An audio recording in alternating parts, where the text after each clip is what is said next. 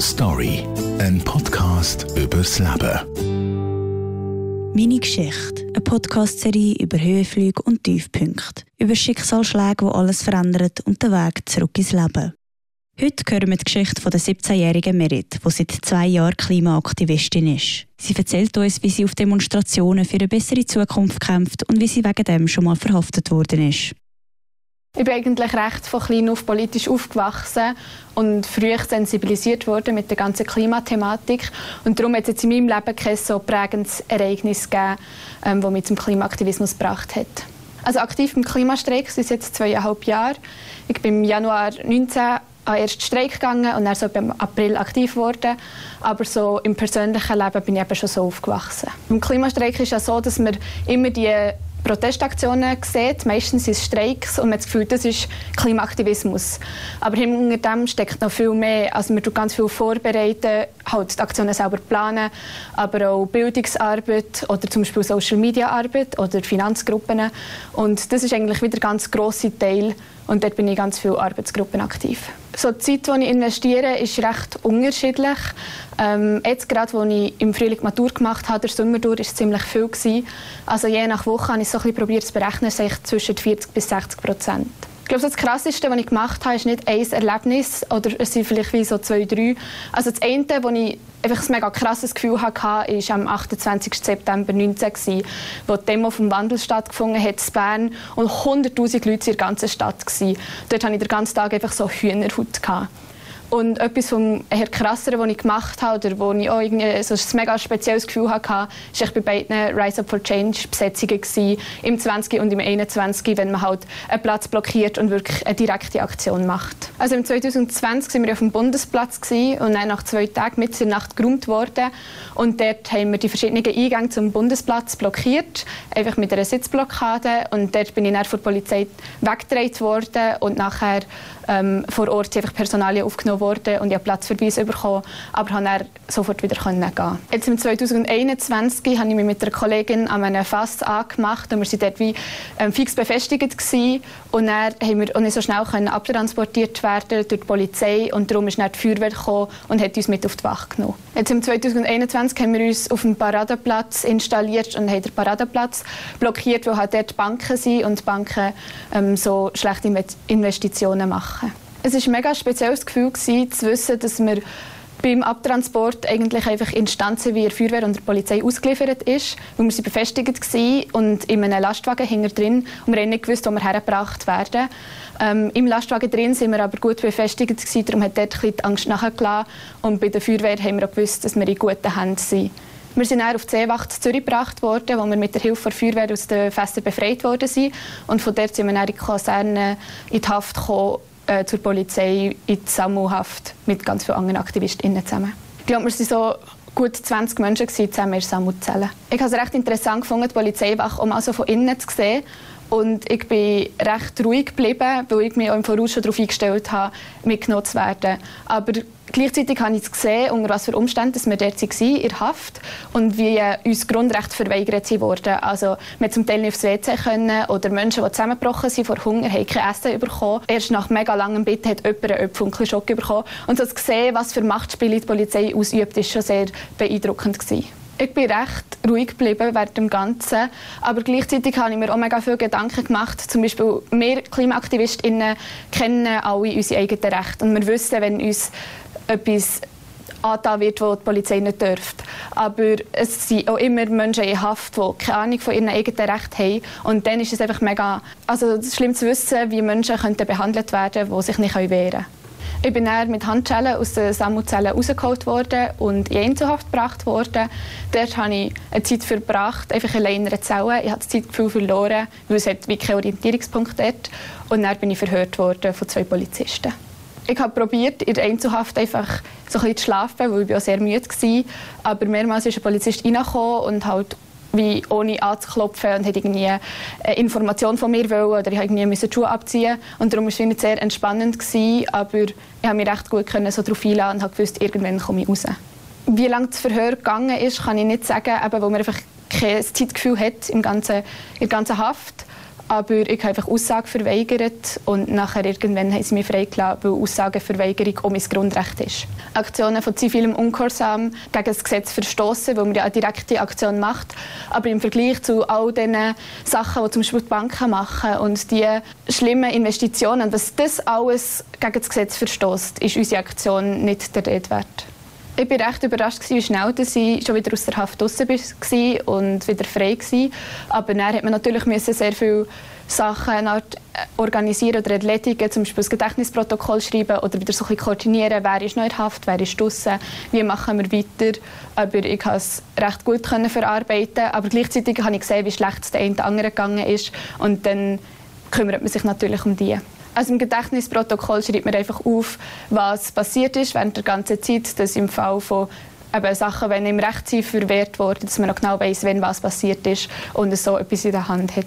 Meine Eltern haben gar nicht mega gross darauf reagiert. Also, sie haben wie im Voraus gewusst, ungefähr, was sie machen werden. Sie wird festgenommen werden und es ist wie meine Entscheidung, die sie mir nicht abnehmen können. Oder ich stehe selber für das ein, was ich möchte.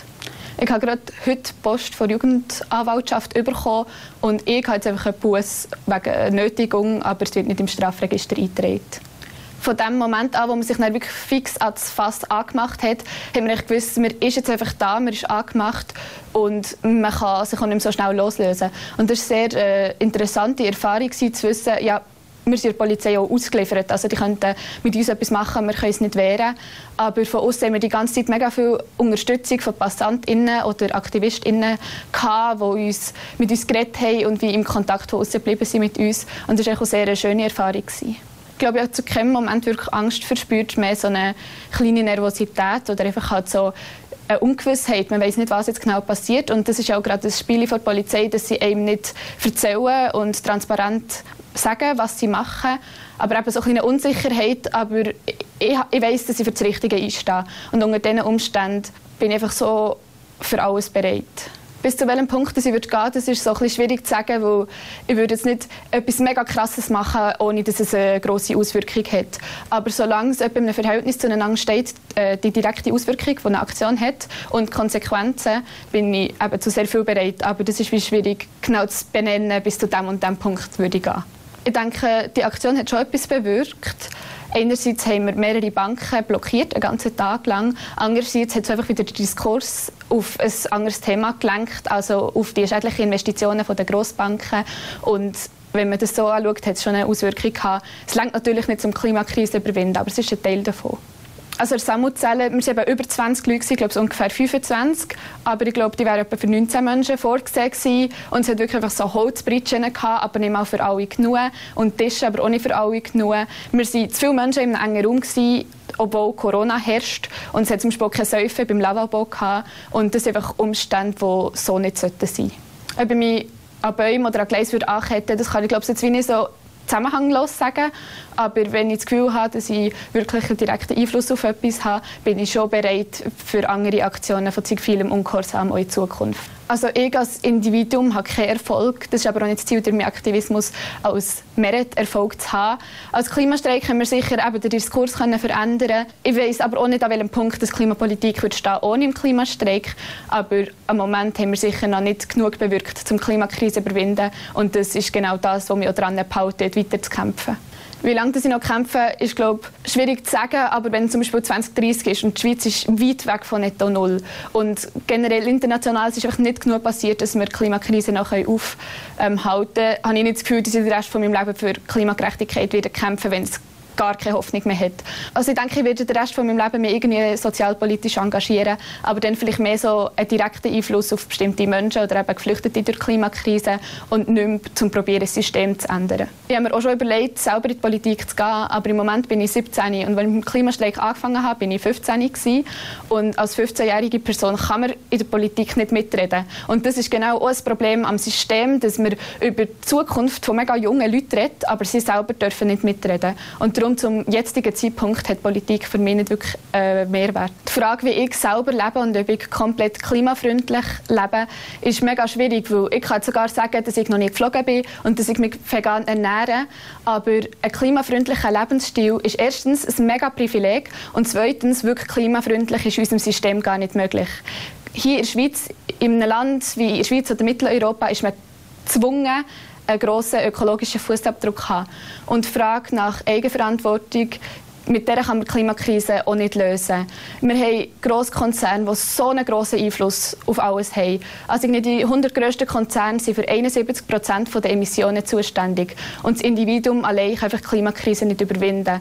Und es lenkt davon ab, wenn man immer Einzelpersonen fragt, ja, was machst du denn da? Es lenkt ab von den wirklichen Problemen. Insgesamt ist so die Rückmeldung auf mein Engagement eher positiv, weil Menschen es cool finden, was ich mache. Aber natürlich hört man auch immer wieder irgendwelche kritische Stimmen. Zum Beispiel eine ist recht lustig gewesen, wenn ich vor der Bäckerei war mit meinem Demoschild und dann ist so ein Besitzer von einem Uhrengeschäft in der Nähe und hat mich angeschrien. Angeschrien, dass ich mit dem Demoschild da bin. Und das war ein Mann, gewesen, ich würde sagen, der war mindestens so alt, so Pensionierungsalter, gewesen, vielleicht sogar fast eher älter. Und er hat irgendwie ein 15-jähriges Kind angeschrien, dass es hier mit einem Demoschild ist. Und das ist einfach mega interessant zu sehen, wie plötzlich jeglicher Anstand verloren geht, wenn irgendwie ein Mensch sich angegriffen fühlt. Ich glaube, ich konnte einfach gar nicht ernst nehmen. Aber ich habe mal gesagt, dass ich verstehe, dass ihm die Klimakrise egal ist, weil er die Konsequenzen nicht mehr wird erleben Und das finde ich einfach mega problematisch, wenn man so nur an sich selber denkt und nicht an andere. Wenn mich Menschen wegen meinem Engagement kritisieren, geht mir das meistens nicht mega nach, weil es nicht die Leute sind, die mir extrem wichtig sind. Und ich bin selber so überzeugt, dass ich für das Richtige einstehe, dass auch kritische Stimmen mich nicht davon abhalten können. Meine Ziele sind schon in nächster Zeit auf dem Klimastreik aktiv zu bleiben, aber auch schauen, dass ich irgendwie den Klimaaktivismus mit dem Rest von meinem Leben kann vereinbaren und nicht mich voll und ganz ähm, im Klimastreik verlieren und halt einfach weiterhin kämpfen für Klimagerechtigkeit und für Netto Null also zu den netto null Treibhausgasemissionen. Es gibt verschiedene Absenkpfade und wir haben ein CO2-Budget, das wir noch haben für zum Beispiel die 1,5 Grad Erwärmung, die wir jetzt noch anstreben. Also wir sagen 1,5 Grad, das ist eine Art schon zu warm, aber das ist noch machbar und dann ist vielleicht gerade noch das Schlimmste verhinderbar. Und jetzt gibt es verschiedene Absenkpfade, wie schnell dass wir ähm, das CO2-Budget, das wir noch haben, aufbrauchen. Wir kämpfen dafür, dass die Schweiz einfach so bald wie möglich und eben spätestens 2030 der CO2-Ausstoß so reduziert, also gleich null, damit wir die Klimakrise noch eindämmen können. Was ich als Individuum verändern möchte, das ist so eine mega grosse Frage, wo ich mir selber gar nicht die Fähigkeit zuschreibe, etwas mega Grosses zu verändern. Aber ich möchte mit meinem Engagement beim Klimastreik einfach für das einsetzen, was mir wichtig ist, und das ist Gerechtigkeit. Und Gerechtigkeit ist so ein umfassender Begriff, weil es gibt Klimagerechtigkeit, aber alle sozialen Probleme sind eigentlich im Begriff Gerechtigkeit drin. Ich glaube, Klimagerechtigkeit kann gar nicht mehr klappen, weil mit all dem Leiden, das jetzt schon zum Beispiel im globalen Süden verursacht wurde, haben wir Klimagerechtigkeit schon versagt. Aber wir probieren es halt anzustreben und schauen, dass es möglichst nicht mehr ewig so weitergeht und dass die Länder, die so stark zur Klimakrise beitragen, dass die müssen das Ganze kompensieren und auf ihre Kosten die Klimakrise einzudämmen. Wenn ich sage, dass mein Ziel ist, einfach mich zu engagieren, das kann ich erreichen, indem ich mich engagiere. Aber ich weiß nicht, wie groß meine Hoffnung noch ist, dass wir es schaffen, wirklich die Klimakrise genug einzudämmen. So die ganze Klimakrise tut bei mir mega viele verschiedene Gefühle auslösen. Also einerseits fühle ich mich mega im Stich gelassen von denen, die noch handeln könnten. Weil es ist noch nicht zu spät, für das Schlimmste einzudämmen, aber es passiert nichts. Und ich muss mir so viele persönliche Fragen stellen, eben zum Beispiel, ist es überhaupt noch okay, Kinder in die Welt zu setzen? Und gleichzeitig möchte ich nicht selber auf die Mitleidsschiene mit mir gehen, weil ich sehe, dass an anderen Orten die Leute jetzt gerade schon so fest leiden. Und bei mir ist es immer noch eine Frage der Zukunft. Ich fühle mich so, als wäre es gar nicht berechtigt, wenn ich starke Emotionen diesbezüglich verspüre, was natürlich auch nicht wahr ist. Story, ein Podcast übers Leben.